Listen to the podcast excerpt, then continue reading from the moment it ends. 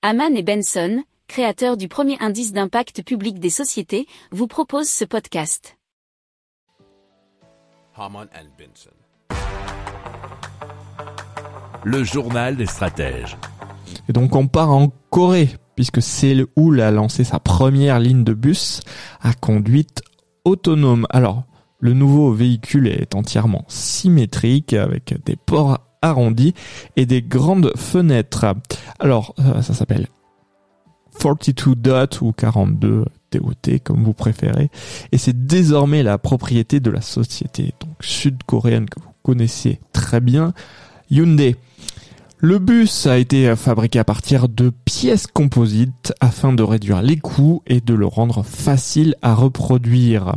Alors l'objectif de l'entreprise était de rendre la technologie peu coûteuse, plus sûre et facilement transférable à de nombreux types de véhicules différents comme les camions de livraison par exemple.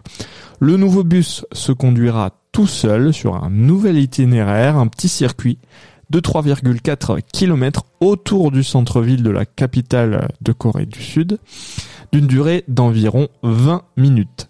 Les gens bah, peuvent monter à bord à l'un des deux arrêts désignés après avoir réservé une place gratuite et cela via une application.